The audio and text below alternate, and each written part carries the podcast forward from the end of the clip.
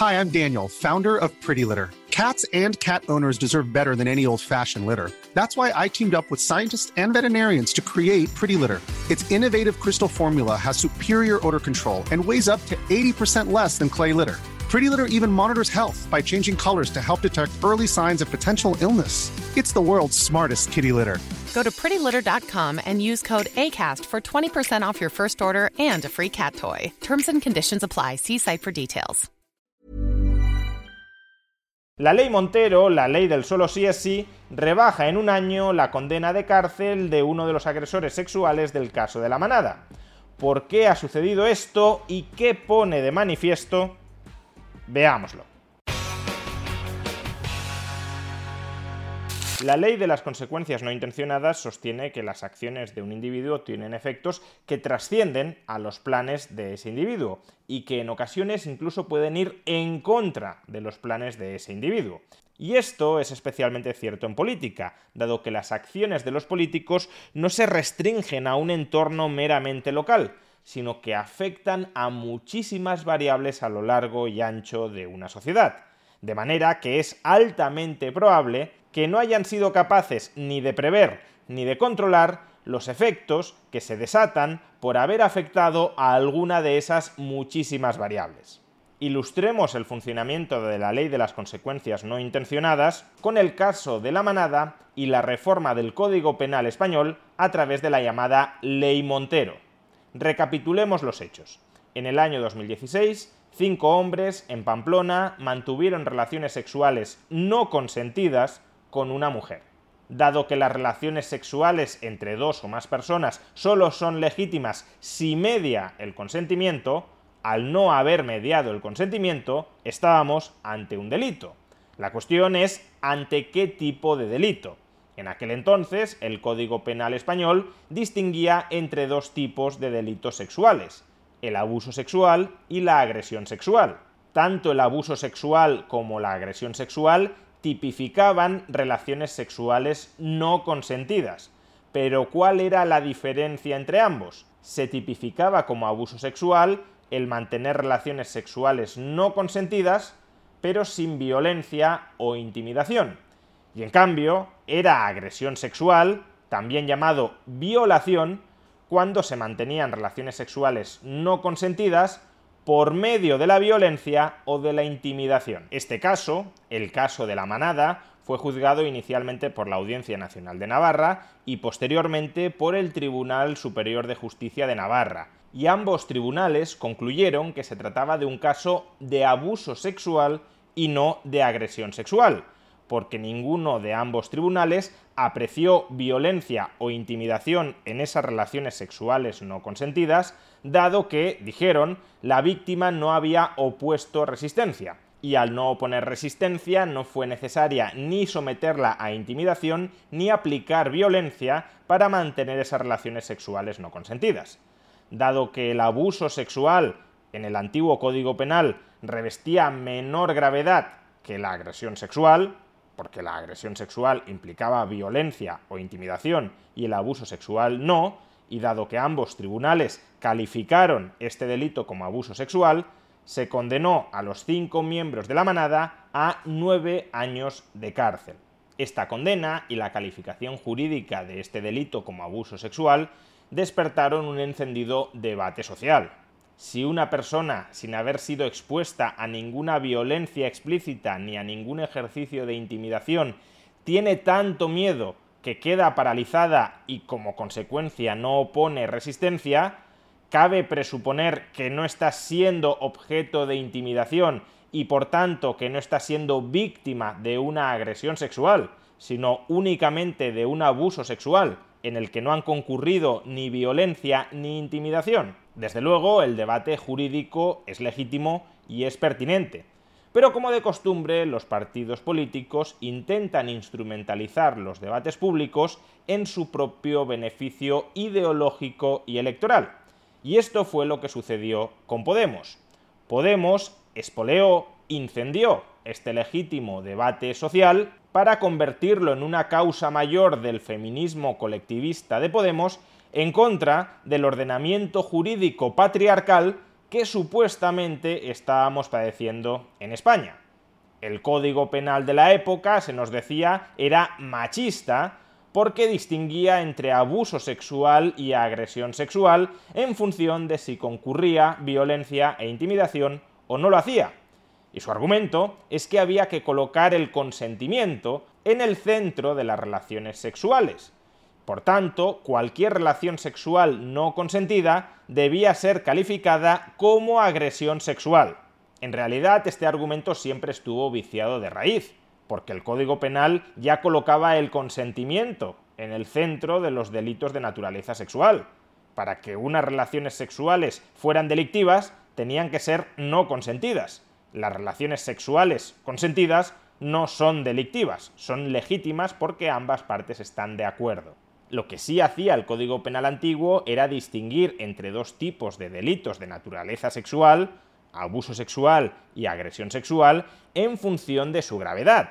Son menos graves, siendo graves, por eso es un delito, pero son menos graves unas agresiones sexuales no consentidas sin violencia que unas agresiones sexuales con violencia. A las primeras las calificó como abuso sexual y las tipificó en consecuencia, y a las segundas las llamó agresión sexual y también las tipificó en consecuencia.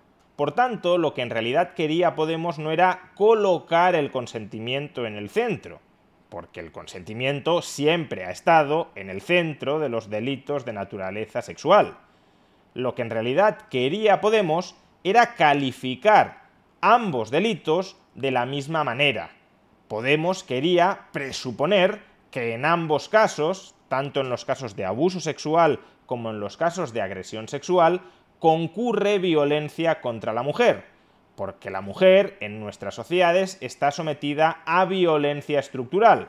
Por tanto, siempre que una mujer mantenga relaciones sexuales no consentidas, necesariamente ha de ser porque ha mediado violencia de alguna manera. Y relaciones sexuales no consentidas mediando violencia son agresión sexual o violación. Y si para Podemos, por definición, toda relación sexual no consentida conlleva violencia, aunque sea violencia estructural, toda relación sexual no consentida merece la calificación de agresión sexual o violación.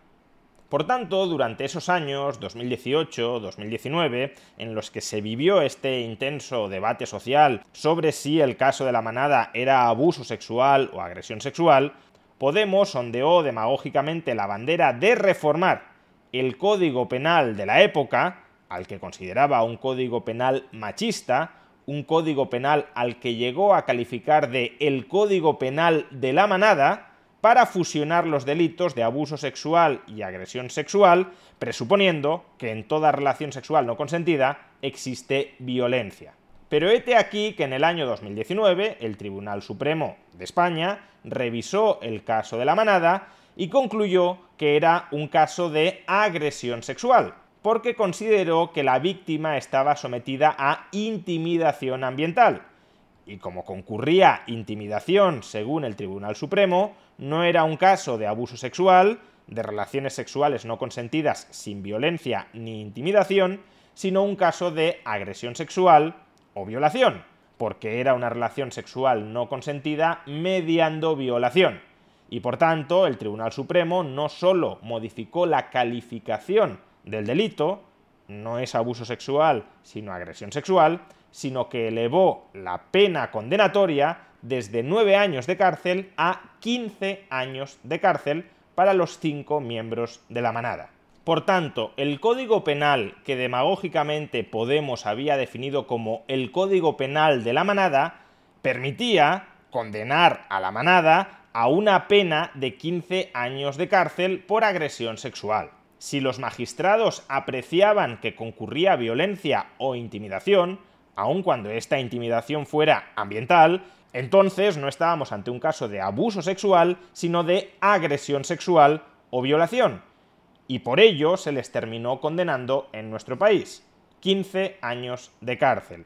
Sin embargo, claro, Podemos ya había ondeado demagógicamente la bandera de que había que reformar el Código Penal para eliminar el delito de abuso sexual y subsumirlo dentro del delito de agresión sexual, porque toda relación sexual no consentida implica violencia y por tanto toda relación sexual How would you like to look 5 years younger? In a clinical study, people that had volume added with Juvederm Voluma XC in the cheeks perceived themselves as looking 5 years younger at 6 months after treatment. Look younger, feel like you. Add volume for lift and contour in the cheeks with Juvederm Voluma XC. Reverse signs of aging by adding volume to smooth laugh lines with Juvederm Volure XC. For important safety information and to find a licensed specialist, visit juvederm.com. That's J U V E D E R M.com. Not for people with severe allergic reactions, allergies to lidocaine, or the proteins used in Juvederm. Common side effects include injection site redness, swelling, pain, tenderness, firmness, lumps, bumps, bruising, discoloration, or itching. There's a risk of unintentional injection into a blood vessel, which can cause vision abnormalities, blindness, stroke, temporary scabs, or scarring. Talk to a licensed specialist to find out if it's right for you. I'm Sandra, and I'm just the professional your small business was looking for. But you didn't hire me because you didn't use LinkedIn jobs. LinkedIn has professionals you can't find anywhere else, including those who aren't actively looking for a new job but might be open to the perfect role, like me. In a given month, over 70% of LinkedIn users don't visit other leading job sites. So if you're not looking on LinkedIn, you'll miss out on great candidates like Sandra. Start hiring professionals like a professional. Post your free job on linkedin.com/people today. One size fits all seemed like a good idea for clothes Nice dress. Uh, it's a it's a t-shirt. until you tried it on. Same goes for your healthcare. That's why United Healthcare offers a variety of flexible, budget-friendly coverage for medical, vision, dental, and more. So whether you're between jobs, coming off a parent's plan, or even missed open enrollment, you can find the plan that fits you best. Find out more about United Healthcare coverage at uh1.com. That's uh1.com. no consentida es agresión sexual. Sin embargo, como en Podemos también saben que no todas las violencias son igual de graves, no es lo mismo la supuesta violencia estructural que se comete contra la mujer por el hecho de ser mujer que la violencia física contra una mujer, como no todas las violencias son igual de graves, aunque se las busque equiparar todas ellas a efectos discursivos, en el nuevo Código Penal alumbrado por Podemos, la horquilla de las penas de la agresión sexual se expandió. ¿Por qué se expandió la horquilla de las penas por agresión sexual? Pues porque como los jueces ya no podían condenar por abuso sexual, que es un delito sexual menos grave que la agresión sexual, como ahora todo se llama agresión sexual, había que posibilitar que los jueces distinguieran entre tonalidades de gravedad de la agresión sexual. Las agresiones sexuales menos graves, por ejemplo, aquellas en las que no mediara violencia física, serían castigadas con penas menores, y en cambio las agresiones sexuales más graves, por ejemplo, aquellas en las que sí mediara violencia física, serían castigadas con penas más graves. Por explicarlo de otra manera, imaginemos que alguien dijera, vamos a fusionar todos los delitos del Código Penal en uno solo. Delinquir es delinquir.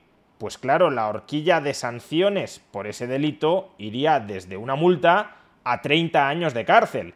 Y sería el juez el que decidiría entre una multa y 30 años de cárcel qué pena le impone al reo en función de la gravedad del delito que hubiese cometido. Pues aquí lo mismo, al fusionar un delito menos grave, relaciones sexuales no consentidas sin violencia o intimidación, con otro delito más grave, relaciones sexuales no consentidas con violencia o intimidación, al fusionar ambos delitos y al no permitir que el juez discrimine entre uno y otro para establecer la pena, tuvieron que colocar en el único delito que dejaron, la agresión sexual, horquillas de penas muy amplias. Pero claro, en derecho penal rige un principio que es la retroactividad de las normas penales favorables. Si tú eres condenado con un código penal y en el futuro se reforma el código penal y los hechos por los que tú has sido condenado con el nuevo código penal serían sancionados de una manera más leve, tienes derecho a que tu pena sea revisada a la baja porque se sobreentiende que la sociedad ya no considera esos delitos tan graves ahora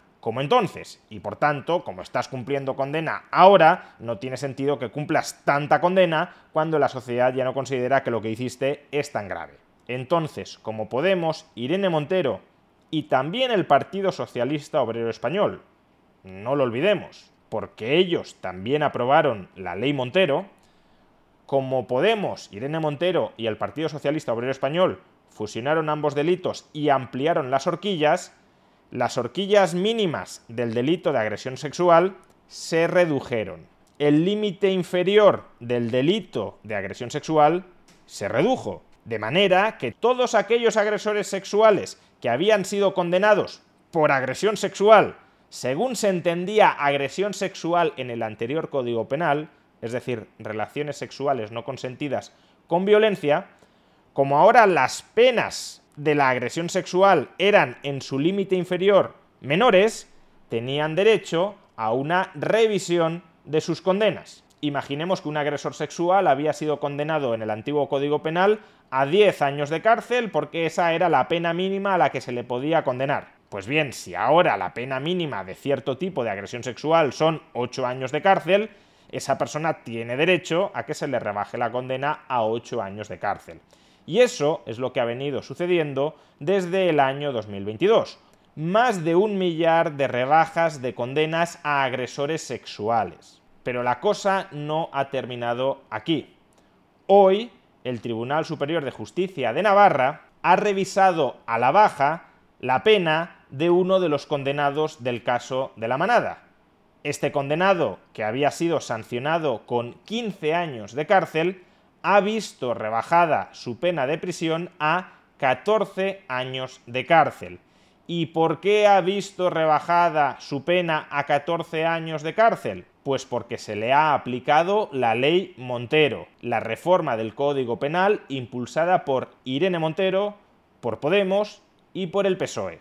En el antiguo Código Penal, el delito que cometió, agresión sexual con dos agravantes y delito continuado, se sancionaba con una horquilla entre 14 años y 3 meses y 18 años. Y el Tribunal Supremo impuso una pena cercana al mínimo legal, pero algo por encima del mínimo legal. Si el mínimo legal eran 14 años y 3 meses, optó por 15 años. Pues bien, con la ley Montero, la horquilla de penas por agresión sexual con dos agravantes y delito continuado se amplía desde un mínimo de 13 años a un máximo, que no se modifica, de 18 años. Por tanto, en esa horquilla se ha rebajado el límite inferior, desde 14 años a 13 años. Si con el anterior Código Penal el Tribunal Supremo les impuso una sanción cercana al mínimo legal, pero algo por encima, 14 años y 3 meses era el mínimo legal y les impuso 15 años, Ahora, aplicando ese mismo principio con la nueva horquilla de penas, el Tribunal Superior de Justicia de Navarra les impone una pena cercana al mínimo legal, 13 años, pero ligeramente superior a ese mínimo legal, 14 años. Técnicamente deberían haber sido 13 años y 9 meses, pero el Tribunal Superior de Justicia de Navarra opta por redondear al alza e imponer una pena de 14 años.